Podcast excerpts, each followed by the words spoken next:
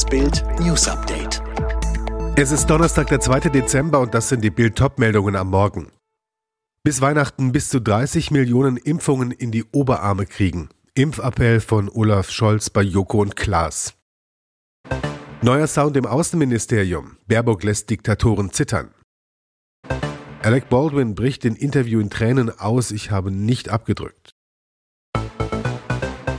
Berlin normalerweise bespaßt das Duett der Unterhalter Klaas Häufer Umlauf und Joko Winterscheid seine Zuschauer mit Einlagen, die die Bauchmuskeln zum Beben bringen. Am Mittwochabend war das anders. Zu Gast in ihrer ProSieben-Sendung Joko und Klaas 15 Minuten live. Dieses Mal bald Bundeskanzler Olaf Scholz. Er war gekommen, um einen eindrücklichen Impfappell an die Zuschauer zu richten. Mir ist wichtig, dass jede und jeder, der kann, sich impfen lässt, nur das hilft, sagte der SPD-Politiker. Scholz saß auf einer Bühne allein auf einem Stuhl und sprach mit direktem Blick in die Kamera. Vor ihm waren eine 23-Jährige mit Long-Covid-Erkrankung und ein Oberarzt der Intensivstation der Charité aufgetreten und hatten ihre Erlebnisse geschildert. In der Sendung dürfen die zwei Spaßmacher eine Viertelstunde Sendezeit nach Belieben gestalten. Klartext-Ansage der bald Außenministerin Annalena Baerbock an Diktatoren und Autokraten weltweit. Die Grünen-Chefin und designierte Außenministerin hat einen härteren Kurs gegenüber autoritär regierten Staaten wie China angekündigt. Dialog ist der zentrale Baustein internationaler Politik, aber das heißt nicht, dass man Dinge schönreden oder totschweigen muss, sagte Baerbock der Berliner Taz-Zeitung. Härtere Politik gegenüber China. Konkret schlug Baerbock unter anderem Importbeschränkungen für den europäischen Binnenmarkt vor. Zu der im Koalitionsvertrag formulierten Klimaaußenpolitik sagte Baerbock, ich verstehe Außenpolitik als Weltinnenpolitik. Krisen wirken über Grenzen hinweg, sie können nur global und kooperativ bewältigt werden. Die größte globale Krise sei die Klimakrise. Es reiche nicht mehr, darauf zu schauen, dass jedes Land seine eigenen Klimaziele angeht, sondern wir müssen endlich unsere Kräfte bündeln, so Baerbock. Hollywood-Star Alec Baldwin erschoss am Set seine Kollegin, die Kamerafrau Helena Hutchins. Nun stellt sich der Schauspieler zum ersten Mal den Fragen eines Journalisten in einer Sendung von US-Sender ABC. Die einstündige Sendung wird in der Nacht Donnerstag auf Freitag ausgestrahlt. Schon jetzt gibt ABC erste Einblicke in die Sendung. Der Moderator sagt etwa, es stand nicht im Drehbuch, dass der Abzug betätigt wird. Darauf antwortet Baldwin, es wurde nicht abgedrückt, ich habe nicht abgedrückt. Die Aussage überrascht, wurde doch bisher von allen Seiten berichtet, dass Baldwin genau das getan haben soll, nämlich abgedrückt.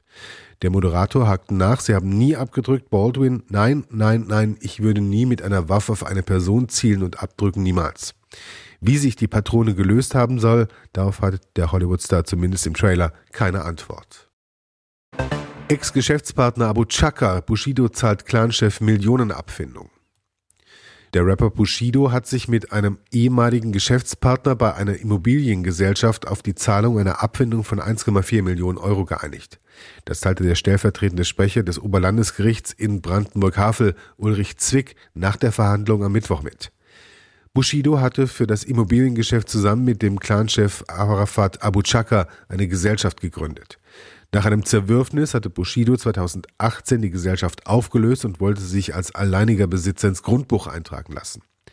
Das Landgericht in Frankfurt-Oder hatte dem stattgegeben, Bushido aber zur Zahlung einer Abfindung von 126.000 Euro plus Zinsen an seinen ehemaligen Partner verpflichtet. Gegen das Urteil war laut Zwick Arafat Abu Chaka vor dem Oberlandesgericht in Brandenburg an der Havel in Berufung gegangen. Der Vergleich kann innerhalb von drei Wochen widerrufen werden. Propaganda oder Liebeskummer. Astronautin soll Loch in ISS-Kapsel gebohrt haben. Ist es Propaganda oder war es wirklich Liebeskummer? Die russische Raumfahrtagentur Roskosmos droht der amerikanischen Astronautin Serena Onion Chancellor jetzt mit einer Klage. Der Vorwurf, sie soll 2018 ein etwa zwei Millimeter großes Loch in die Soyuz MS-09 gebohrt haben. Das sorgte für einen Druckabfall in der Raumstation, musste noch im All provisorisch repariert werden. Laut einem russischen Medienbericht hatte sie eine unglückliche Affäre mit einem ihrer Mitastronauten gehabt, wollte durch den Vorfall ihre Rückkehr zur Erde beschleunigen. Die Amerikanerin war zusammen mit dem Deutschen Alexander Gerst und dem Russen Sergei Prokopjew auf der ISS. Offiziell ist sie mit Wissenschaftler Jeff Chancellor verheiratet.